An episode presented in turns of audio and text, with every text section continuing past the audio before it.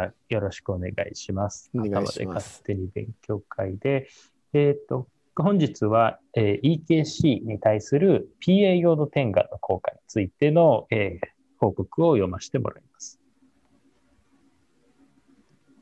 で、えっ、と、まあ、この論文はですね、えっ、と、えー鳥取大学の、えっ、と、松浦先生と、あと、井上先生、井上嗣先生の、まあ、グループの論文で、えーこう、前向きの比較試験をしたという論文になります。えっ、と、まあ、今回はですね、EKC に対する PA 用度の点眼と、あまあ、と、えっ、と、ステロイド点眼を混ぜたレジメント、ステロイド点眼と抗菌点眼を使用した群、二つの、えー治療成績、そして、合併症の一つである、えー角膜上皮下の混濁の発生頻度というものをまあ調べたという論文で、えっ、と、まあ、JJO の2020年のえ3月に、いや違うか、2000、あ、これでも11月だけど、論文が載ったのが、えー2乗った月。ぐらいの論文になっています。で、まあ、簡単な、え復習ですけれど、ま、EKC、流行性角結膜炎は、まあ、あの、日常診療でもすごくよく見る病気かと思いますけれども、まあ、アデノウイルスにより引き起こされる角結膜炎と。はいやはり問題点としては感染力が非常に強くて、院内感染のリスクや、あの、自分自身が感染してしまうリスクというのもありますので、まあ、眼科医としては、ま、注意が必要な病気かと思います。で、発生するこの EKC に関与する、まあ、ウイルスとしては、アデノウイルスの中でも、特に日本国内では、まあ、ここに示した、まあ、8、19、37、53、46、56などの、まあ、これ、えっと、方が流行を引き起こしている。まあ、時期、年度や、えっと、場所によっては、まあ、これは異なっているというふうには、まあ、されているんですけど、まあ、これらが、まあ、多いと。で、潜伏期間が約、えー、1週間から2週間ぐらい。で、感染力が強くて、まあ、変眼先行するんですけど、最終的には両眼発症しやすいと。で、最初に発症した方が大体悪いというふうなのが、まあ、一般的には言われています。で治療方法は基本的には対処療法で、まあよくされているのは抗菌薬の点眼やステロイド点眼の併用というふうになっていますけれども、まあ、それら自体がウイルスを殺すということはまあないというのはまあ当たり前かと思います。で、まあ、感染力が強くて、急性期にはあの充血やまあ異物感などのまあ症状も強いんですけれども、まあ、特に問題となってくるのが、えー、としばらくしてから発症するこう角膜上皮下の混濁。で、まあ、この井上先生たちのグループでは、この多発性角膜上皮下浸潤、MSI という名称でまあ呼ばれているんですけれども、えっと、角膜の上皮下の実質部分にこう淡い混濁が生じることで、まあ、視力低下だとか、あと、まあ、あの、眩しさを感じたりするということが、まあ、起こってしまって、なかなかこれが引かずに、人によってはもう年単位でちょっとこう見にくさを訴えたりするというケースもあります。で、これらは、えっ、と、ウイルスに対する自発性の遅延型の免疫反応だと、まあ、されていまして、その部分でアデノウイルスが増殖しているのではないて、免疫学的な反応によって細胞浸潤が生じていると、まあ、一応考えられていると。で、まあ、今回はですね、まあ、こういった EKC、非常によく見る症状、あの、病気に対して、今現在、まあ、よく行われている、まあ、抗菌薬やステロイドの点眼に対して、まあ、PA 用度という治療方法を使用してみるということを比較した論文になります。で、まあ、PA 用度っていうのはですね、まあ、イソジン、こう用土製剤なんですけれども、こうイソジンっていうのは、こうポビドン用土というもので、こう要素を運ぶキャリアとして、このポリビニルピロリドン、PBP を使用したものが、まあ、イソジンになります。ただ、これは日本では点眼使用が認められていない。まあ、海外においては、こうイソジン、ポビドン用土が、まあ、点眼でも使用されているんですけれども、まあ、日本では使えない。で、消毒の作用というものは、この要素が、まあ、微生物の膜タンパクや膜脂質などの有機物を酸化することによって、まあ、消毒作用を起こすので、まあ、いわゆる抗菌薬では起こってくる、まあ、耐性菌の心配が、ないと。なので、ま、非常に重要な殺菌手段の一つですので、まあ、外科などでは、皮膚消毒では基本的にイソジンを使用するかと思います。で、日本ではこのポピドン用土、イソジンが点眼では使えませんので、逆にですね、眼科に特化した消毒剤として、ポリビニルアルコール要素点眼 PA 用土というのが保険適用で使用することが可能になっています。で、まあ、今回の研究というのはですね、前向きに無作為割り付けをした、えー、と2群に対して、1つの群では6倍規約の PA 用土と0.1%のフルオロメトロン。で、もう一つの従来治療群として1.5%のレボフロキサシンと0.1%のフロロメトロン点眼を使用した群で比較検討を行っています。で、患者の、えーと、選択基準としては、アデノチェックにて陽性となった新規の結膜炎患者。で、気管腺や結膜炎として受診して、えー、アデノチェックをした際に陰性で、その後に陽性となった症例は除外しているので、まあ、来た時点で、えっ、と、ある程度症状があって、で、アデノチェックで陽性となった症例のみ。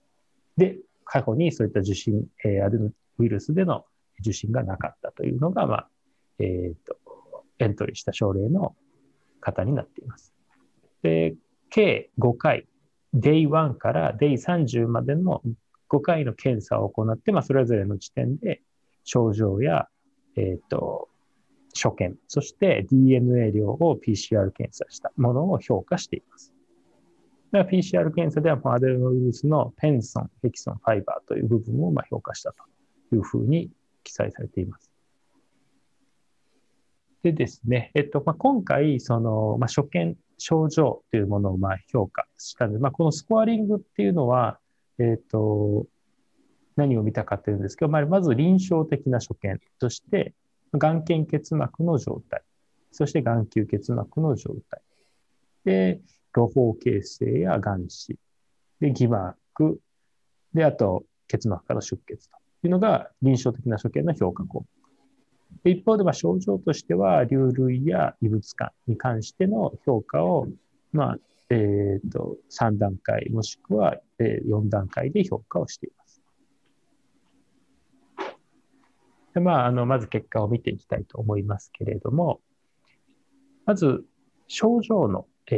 ー、あ、すみません、初見のスコアの変化について見てみますと、あ、今回ですね、トータルで19症例で27がんを対象としています。で、従来治療群としてのレボフロキサシンプラスフロロメトロン群は10症例14がん。で、PA、え要素、え PA 点がんと、えっ、ー、と、フロロメトロン群というのが9症例13巻の割り付けというふうになっていて、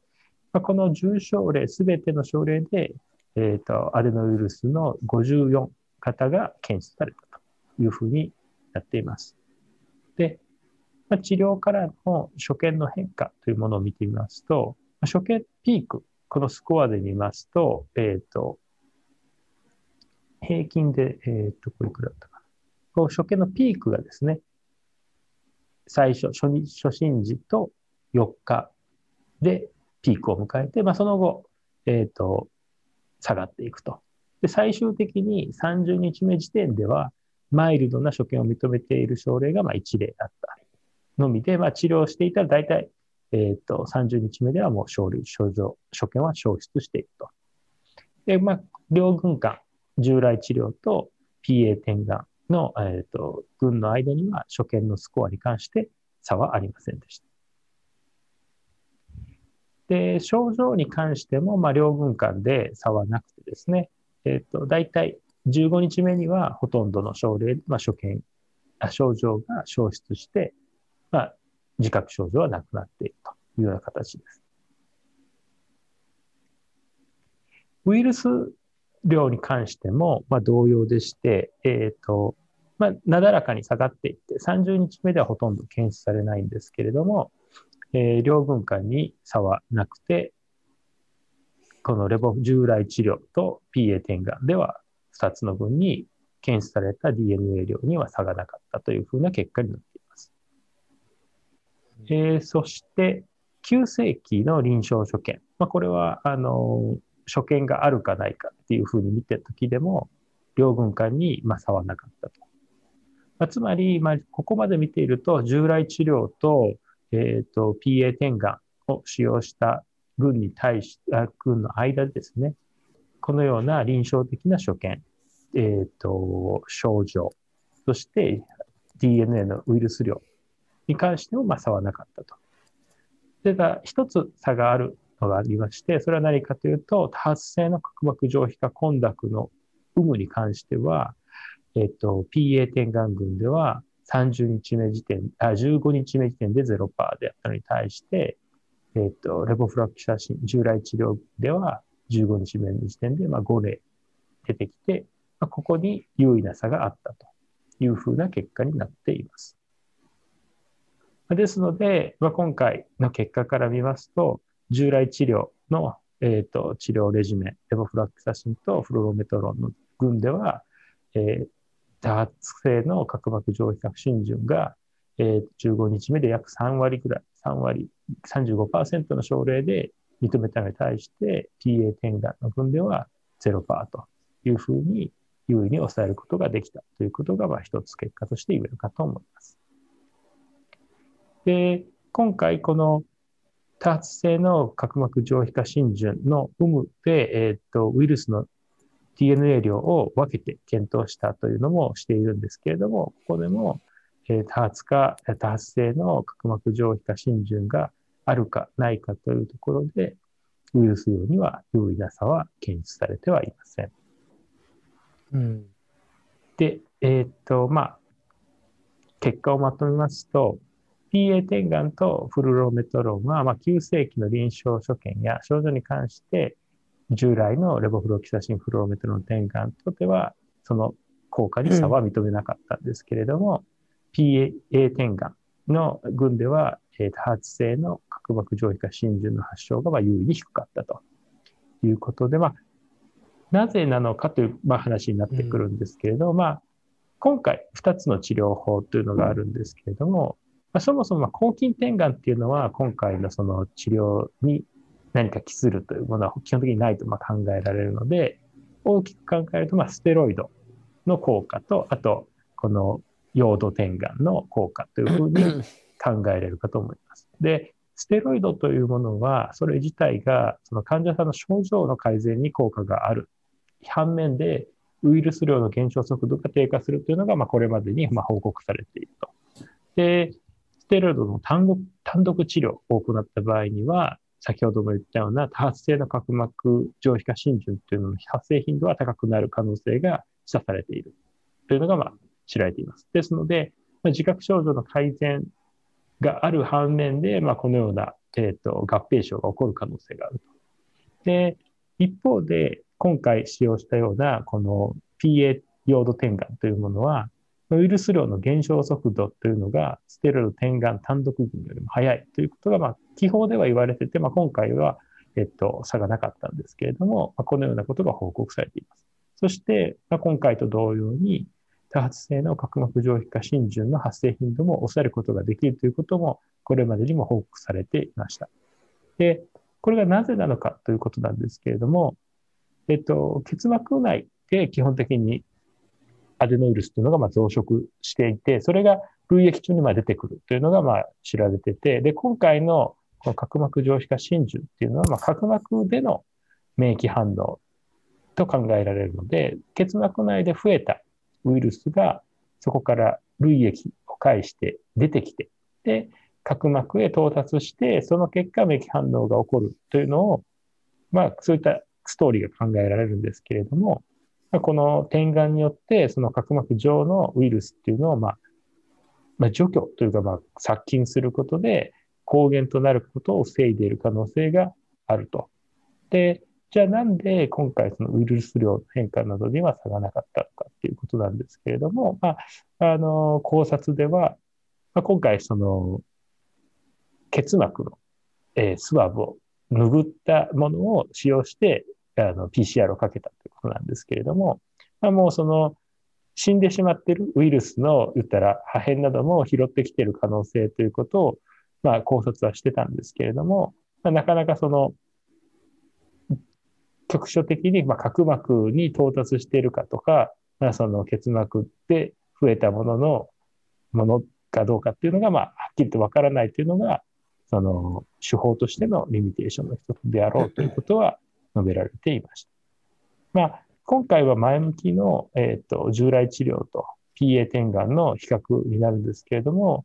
あの、基本これまで海外で行われてきたポピドン用土の、えーと、治療とも、あの、かなり有効な成績が報告されていますので、まあ、今回の結果から、これから、えっ、ー、と、EKC の治療を行っていく際には、えー、PA 用土点眼とステロイドの併用。まあ、ステロイドはその患者さんの症状を改善するというために、まあ、使用するというのが、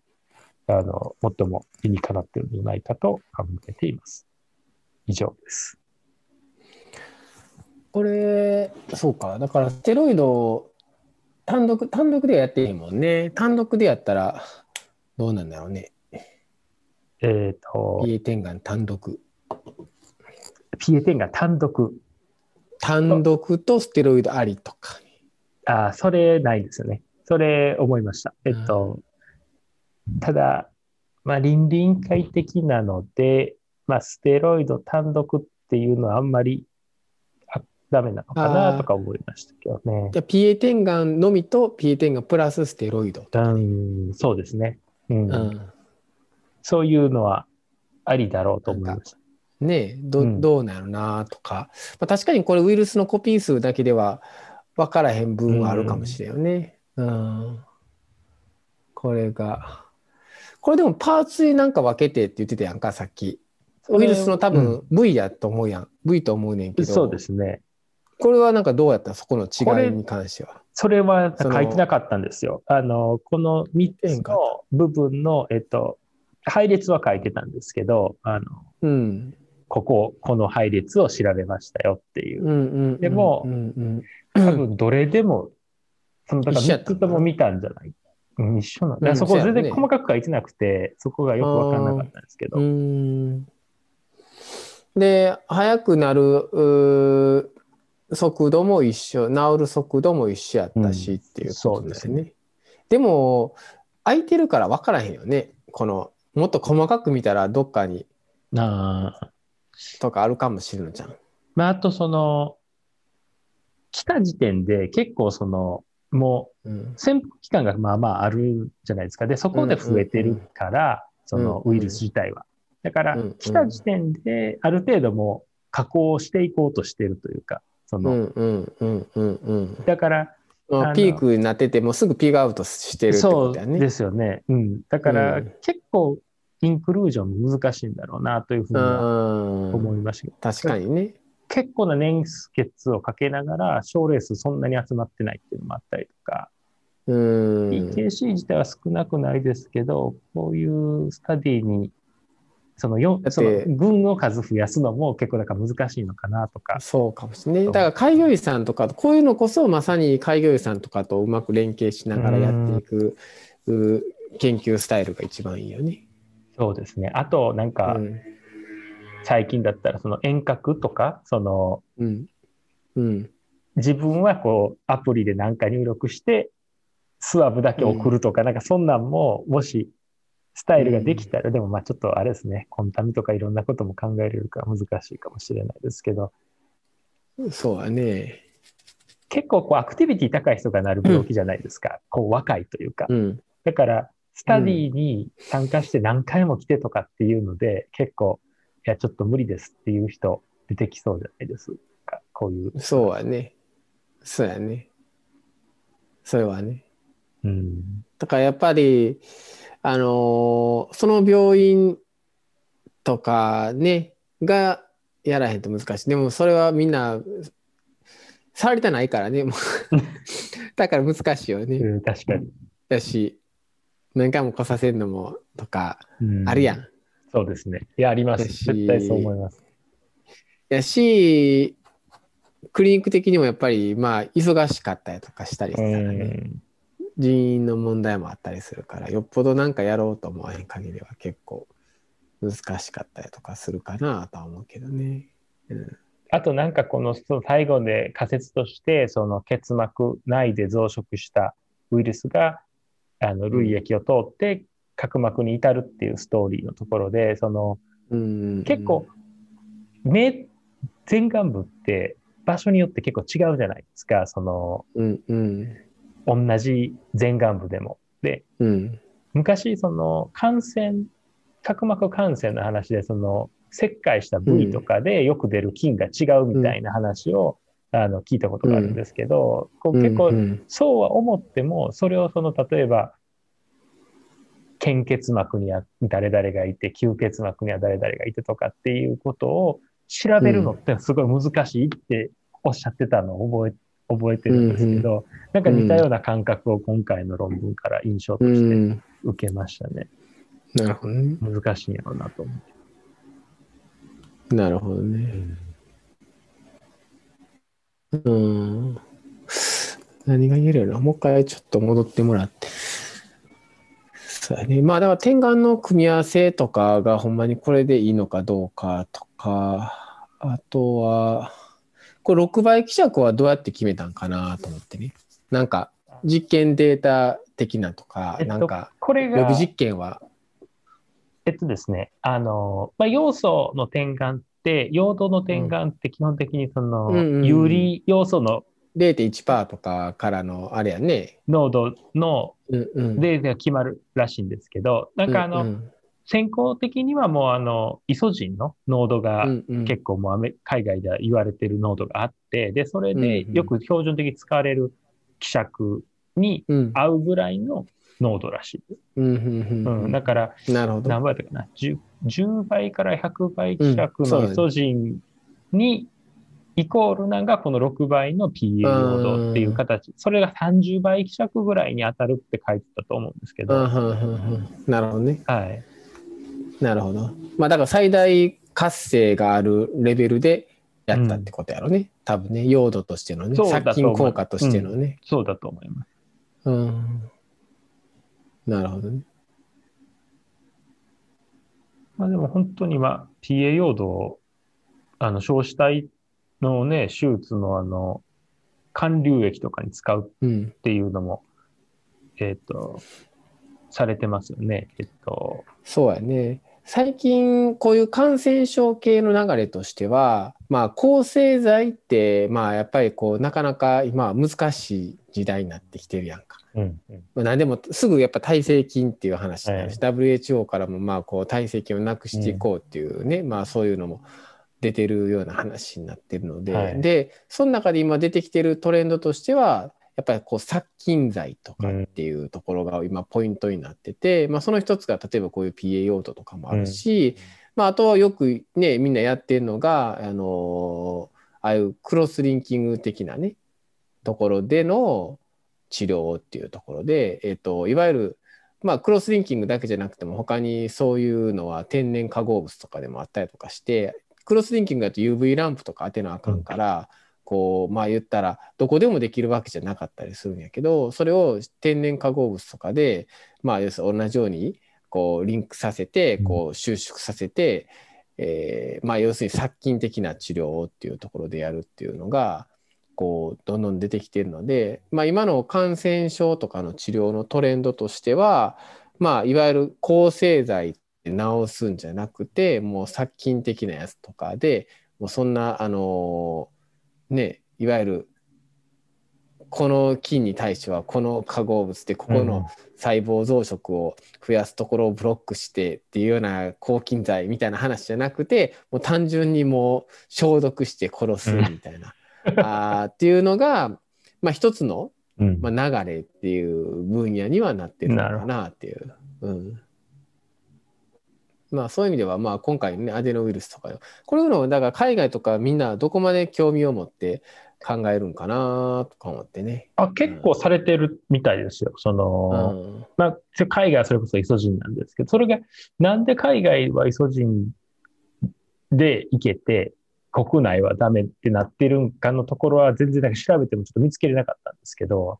多分、それはまあ保険適用の話じゃない？単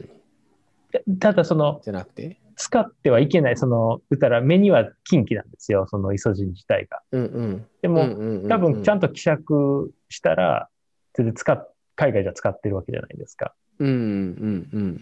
何が、なんでなんかなと思って、その、なった経緯。保険適用の話じゃない？あ、そこだけなんですか？俺、その、さ単単にそれだけの感じ。あ、そうなんですか。で、しかも、で、保険が通っちゃってるから、逆に今だと P 用度を使わへんと、イソジンでもいいんやけど、なるほど。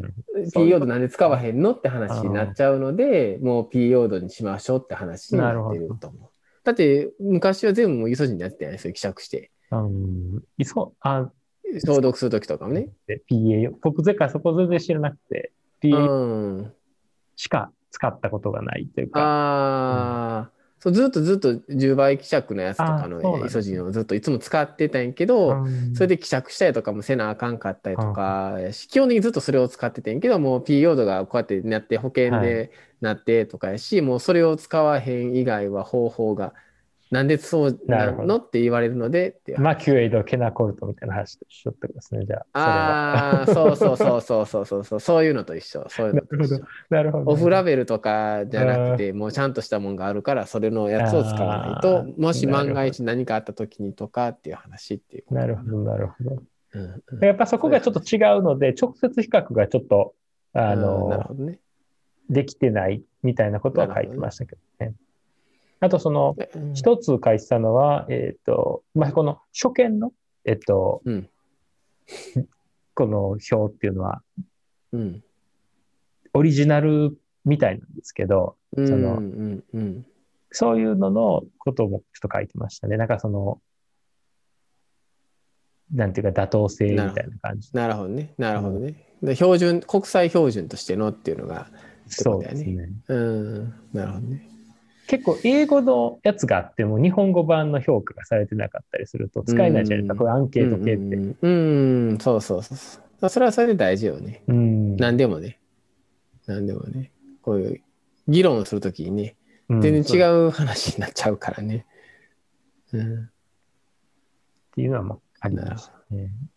まあ、ただちゃんとあの割り付けされた前向きな、まあこれだけでもうちゃんともう、まあ PA 転換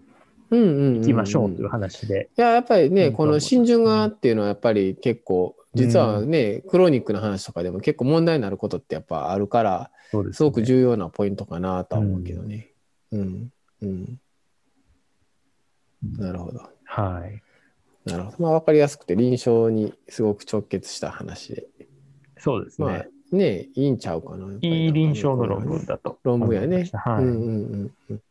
もうちょっとこれがメカニズムとかまでね、こう分かったりとか、うん、例えば、えっ、ー、と、それこそウイルス実験とかが、例えばこれにできてたりとかするとね、うん、まあ IOVS とかの話とかにもなるし、確かに。例えばこの後ろにね。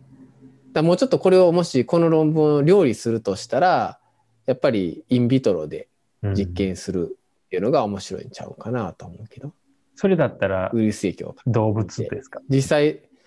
いやいや、その細胞とかでいいと思うよ。細胞で。うん、だって結膜細胞とか、こうやって、例えばこういう仮説があるとするやんか。はい、結膜細胞を用意して、ウイルスかけてみて、で、ウイルス浄性が出てくるわけやんか。うん、ウイルスをいっぱい増殖して、こういうふうに類液返してってことは、はい、例えば、えー、それの浄性を取って、それを角膜上皮細胞にかけてとかやって。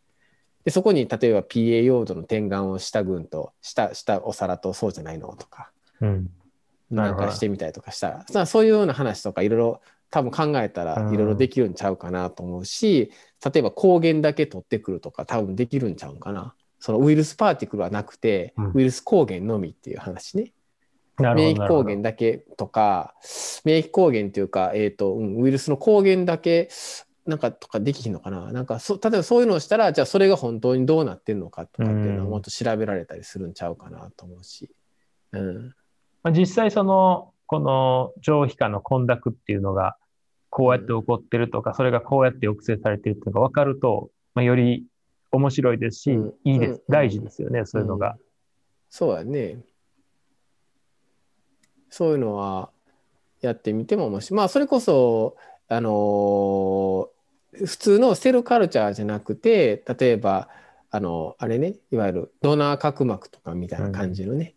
トンガンとかでも別にいいと思うんやけどなんかそうそういうので感染させてどうとかって見てもいいかもしれない。うん、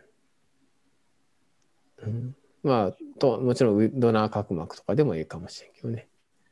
うん。そういうのも面白いかな。それをほんまにメカニズムとかめっちゃやってったら、例えば、アデノとかでも、アデノとかでの論文で、それこそセルとかあったんちゃうかな。うん、うん、うん。ほんまに新しいその。目のですか？目のアデノ。アデノウス結膜炎の話でセルとか。なるほど。2010何年とかにあったで、えー、それこそそれでどうやってウイルスが結合していってどうやって増えて。でそこの結合する分子のところをターゲットとなるような薬を例えばやればそれがブロックされてその感染しなくなったとかって話とかやって。だからもう究極に詰めていけばセルまでいけるっていう それはもうほんまた免疫学とかウイルス学とかの話をすごく極めた話になると思うけど、まあ、例えばセルリポーツとかでも結構そういう論文とかもあったりするし、ウイルスの話とかね。なるほど。だから、うん。まあ、そのメカニズムをとかっていう、こういう、例えばあるやん、考察とかあるやん。はい、こういうところをもっと詰めて、実際一個一個こう確かめていけば、まあ、もっといろいろ調べて証明したりとかしていくことはできるやろうなと思うけどね。うん、なるほど。はい。ありがとうございます。はい、ありがとうございます。